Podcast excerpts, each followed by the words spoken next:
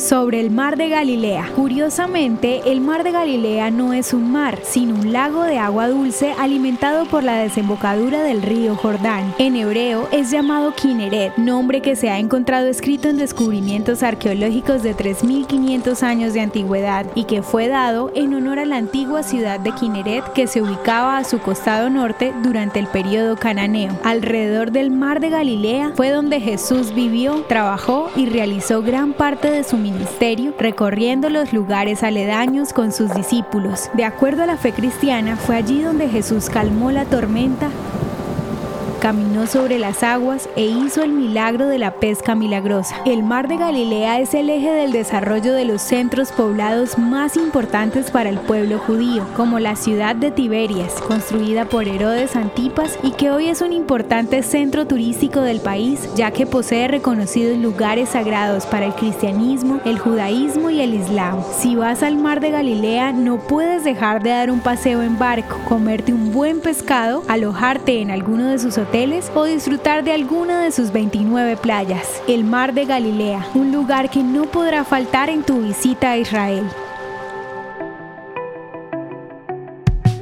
Espera, no te vayas sin antes contarnos qué te gustó de esta audiohistoria. También puedes darnos ideas de lo que quieres escuchar.